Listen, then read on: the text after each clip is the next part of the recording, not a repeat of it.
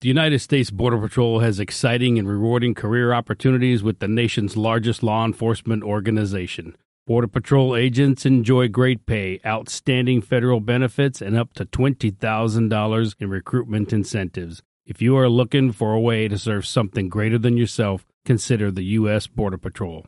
Learn more online at cbp.gov slash careers slash USBP. That's cbp.gov slash careers slash USBP.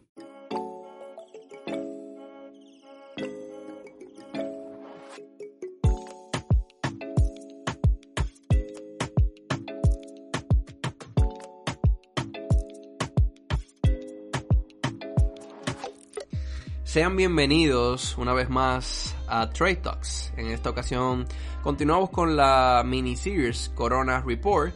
Este es el episodio número 3. Hoy es marzo 16 del 2020.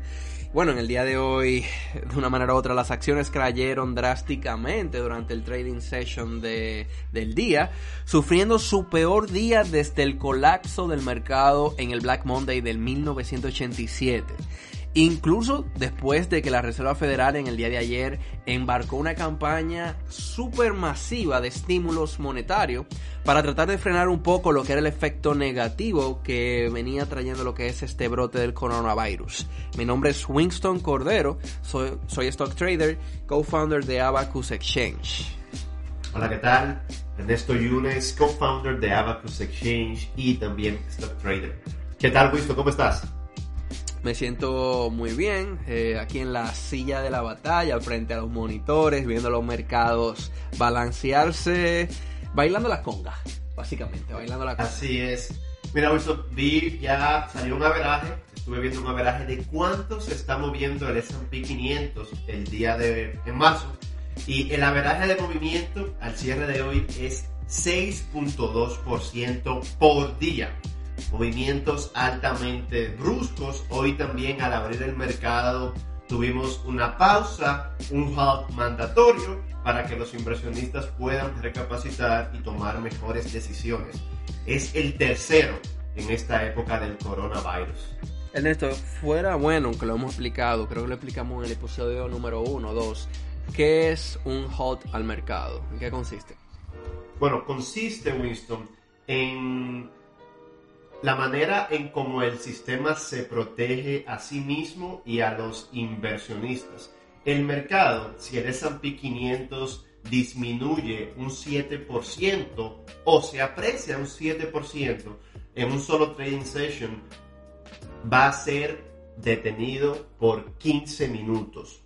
El próximo hold sería a nivel de 13%, igual hacia abajo o hacia arriba, por 15 minutos también.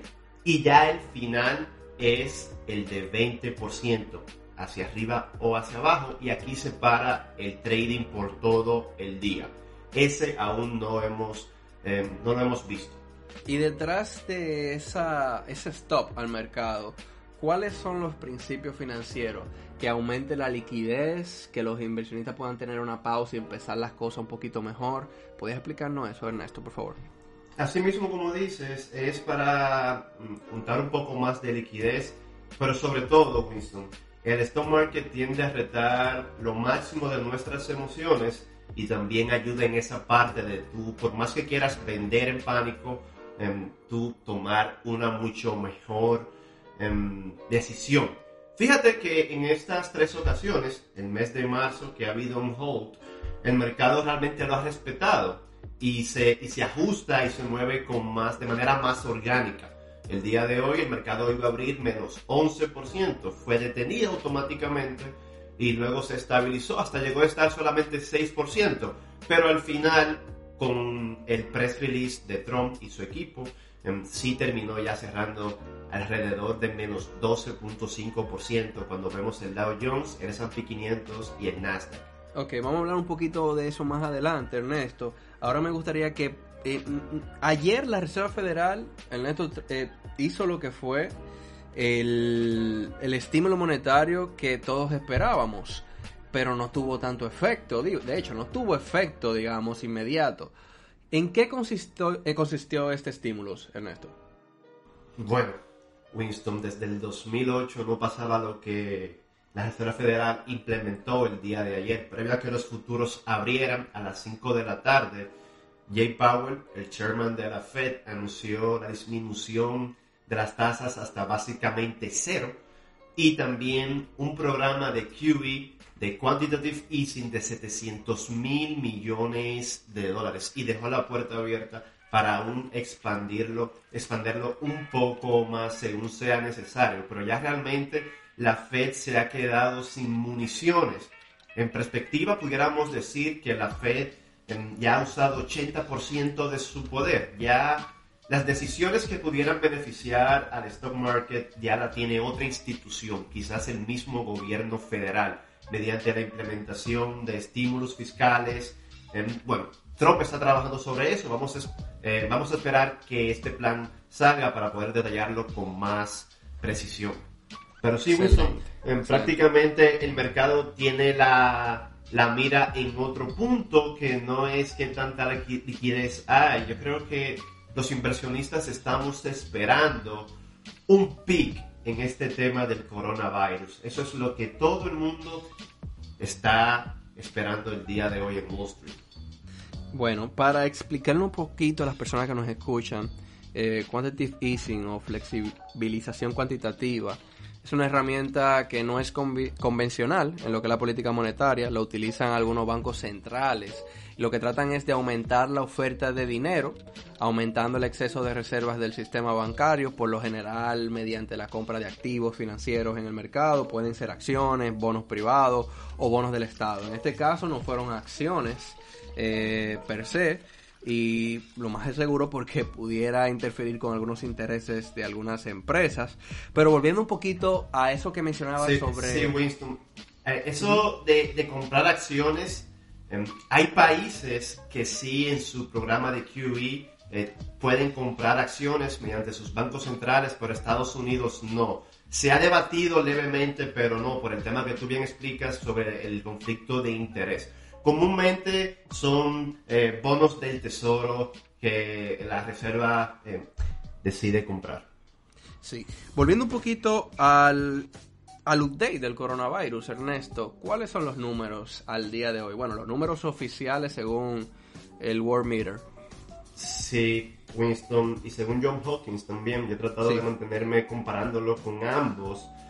Hay ya más de 150 países infectados, infectados por el coronavirus, pero los top 3 con miles de casos son obviamente China, con 81.032 casos confirmados y aumentando. Italia, que es donde está creciendo con mayor rapidez, 27.980 casos y aumentando.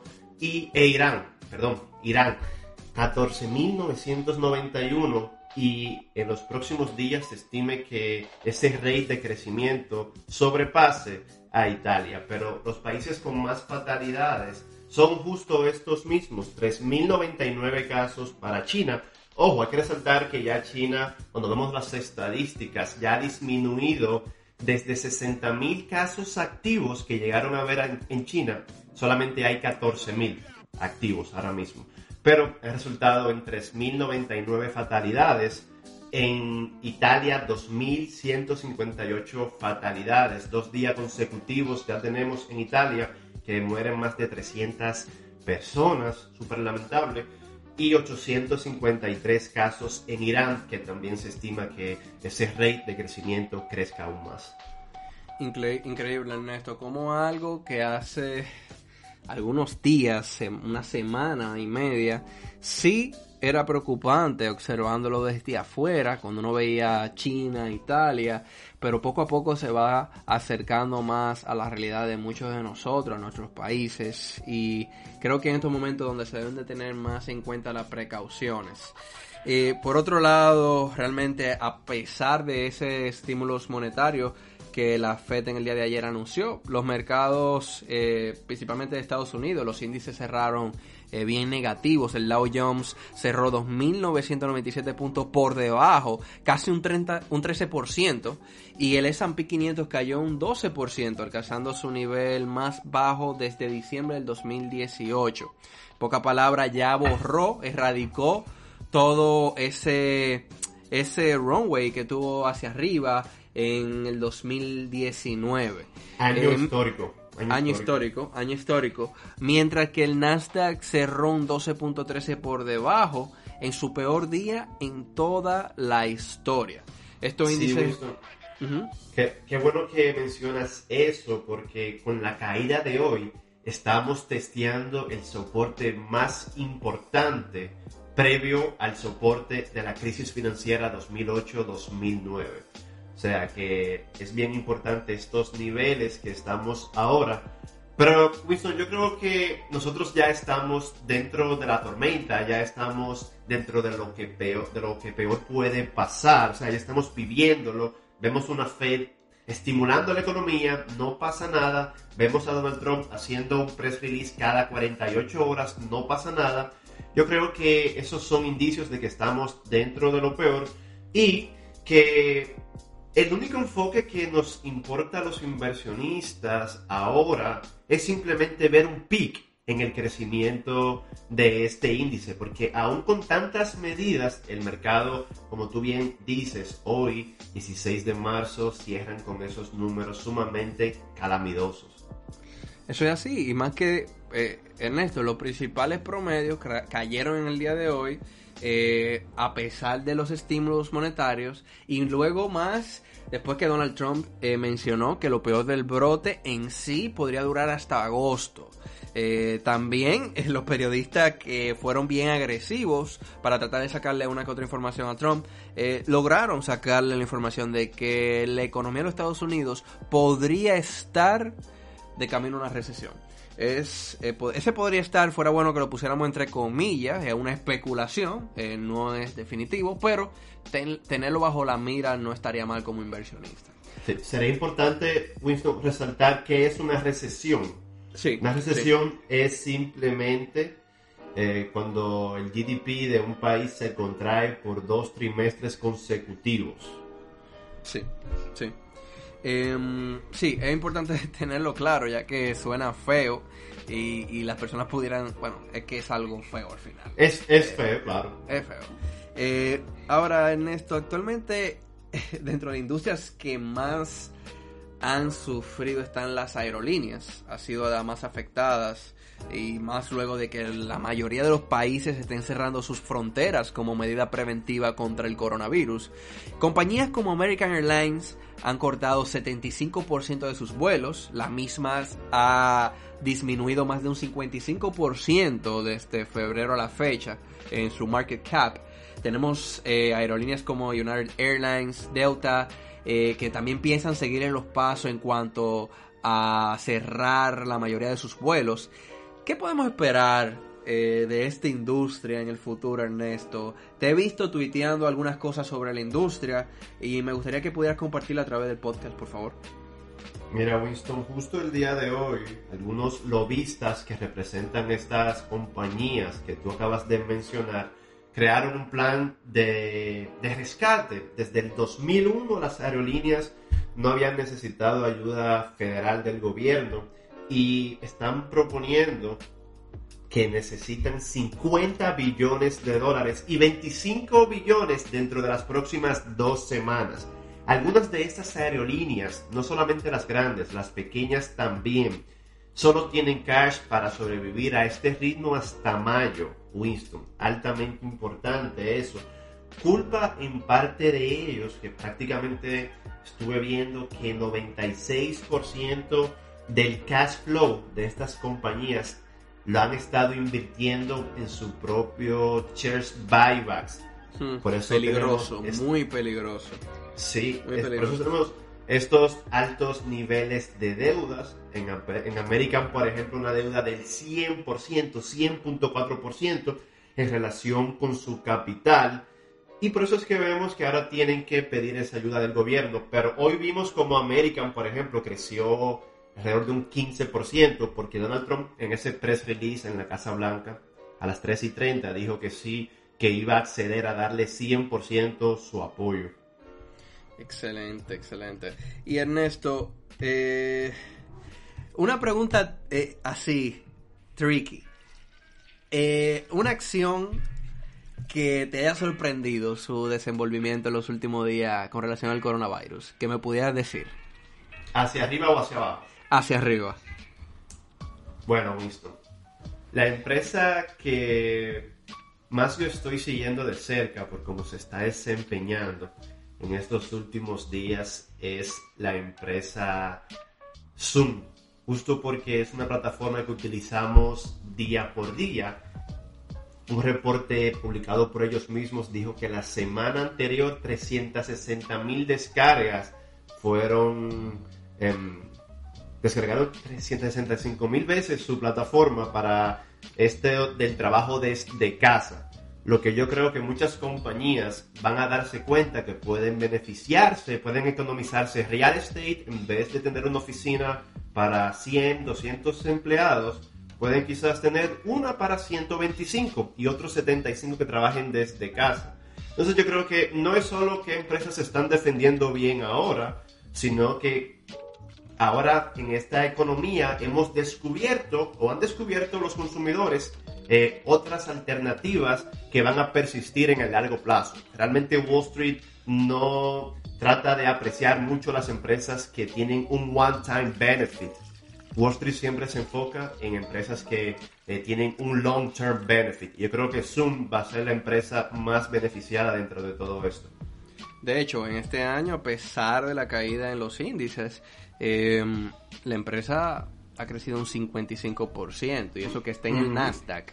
Eh, está atravesando por sus peores momentos en la historia, y aún así, Zoom ha podido mantenerse a flote. Estoy muy de acuerdo contigo con esa empresa sorpresa que ha mencionado en el día de hoy. Ernesto, por otro lado, en la República Dominicana, eh, lo dijimos el viernes. Sí.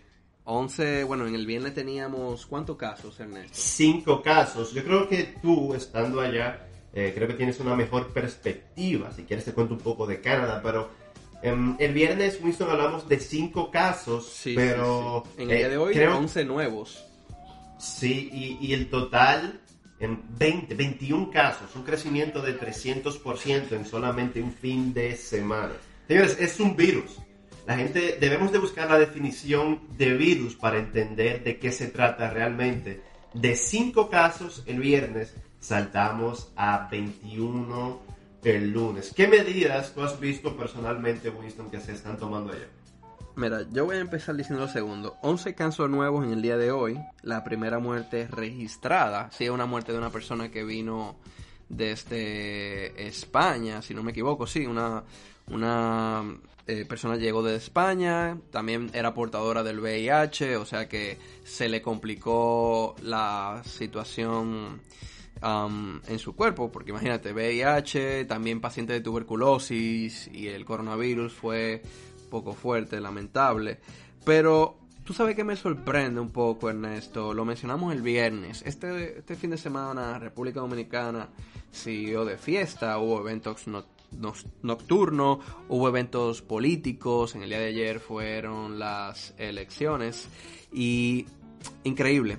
Las personas sí fueron a votar, tomaron medidas, fuimos a votar todo, tomamos medidas de precaución, pero por otro lado, eh, mm, Fíjate cómo en países como Corea del Sur las elecciones la aplazaron y la van a tener desde sus hogares porque entienden la magnitud de un virus. Ayer en esas elecciones muchas personas yendo a votar y también saludándose de abrazos, los colegas políticos celebrando en los comités, eh, personas yendo en autobuses. Eh, creo que los casos van a multiplicarse exponencialmente. La República Dominicana apenas está empezando a tomar algunas medidas, eh, a pesar de que tú puedes ir a un restaurante y todavía las personas que te atienden no tienen máscara, no tienen guantes, no te dan, la mayoría de restaurantes no te dan manita limpia, si hay algunos lados que te dan este tipo de, de productos para tu cuidado. En los autobuses públicos no usan máscara ni los choferes ni las personas que están eh, eh, haciendo el cobro.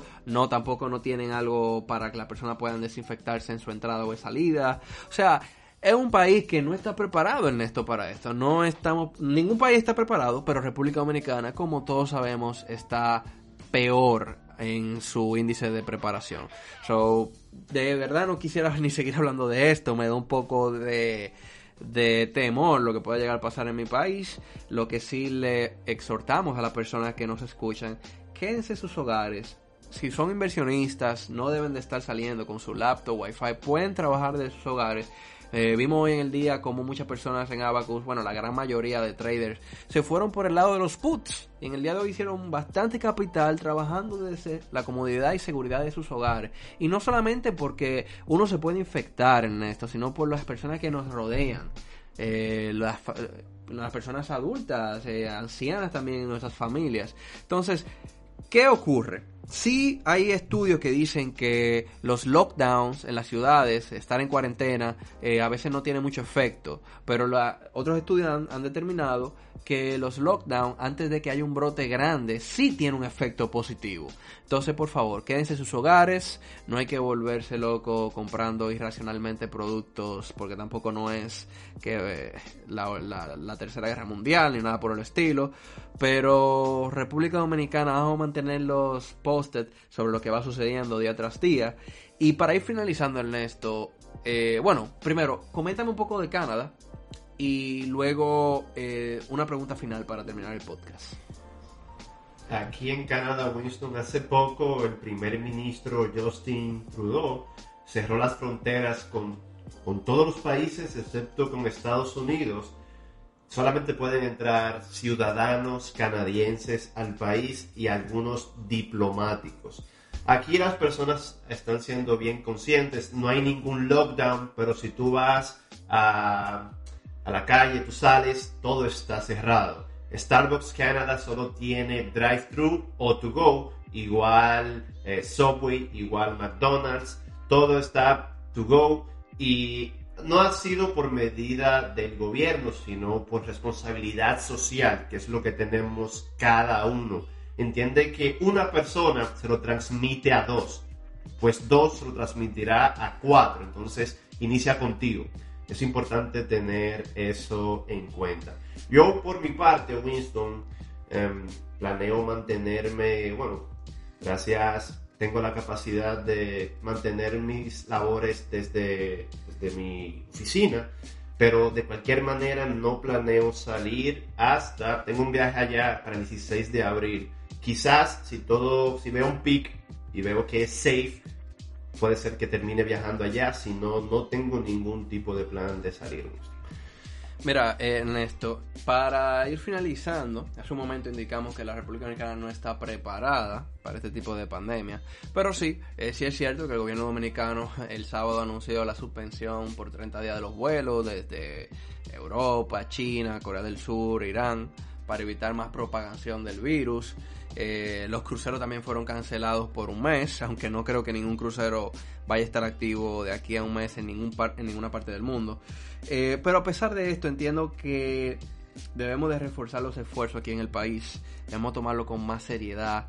Veo muchos memes, muchas bromas. Sí es bueno mantener el sentido de humor en medio de una crisis como esta, pero esto no es de reírse. Eh, por otro lado, Ernesto, cuéntanos. ¿Qué pasará después? ¿Qué tenemos para después? ¿Qué podemos, cuál sería, eh, siempre te lo pregunto al final, tú siempre me dices que esto para largo, eh, la mentalidad, pero ¿cuál debería ser el enfoque de un inversionista en estos momentos, de un value investor? Tomando en cuenta que hoy fue el peor día de la crisis, superando al 2008 incluso, Winston. Por eso te digo que ya estamos dentro de la tormenta. Estamos viviendo ya lo peor. Entonces solo nos queda un próximo enfoque. ¿Cuándo va a llegar el, fondo? ¿Cuándo vamos a ver un bottom en el mercado? O por lo menos caídas más orgánicas o menos eh, turbulentas como las de hoy, un 12.9% negativo el Dow Jones. Yo creo que cuando veamos ese peak, un decrecimiento en Italia, en Europa sobre todo, creo que Estados Unidos se está preparando súper bien Canadá también, creo que el problema radica más en Europa porque es una economía bien importante.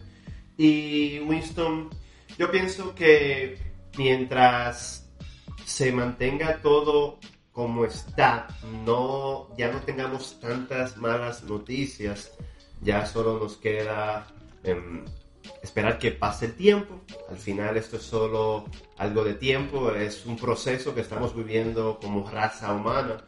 Y tener en caso de que tú quieras invertir en estos tiempos, en estos terrenos, ten tu lista de dos, tres acciones y sé bien celoso con ellas.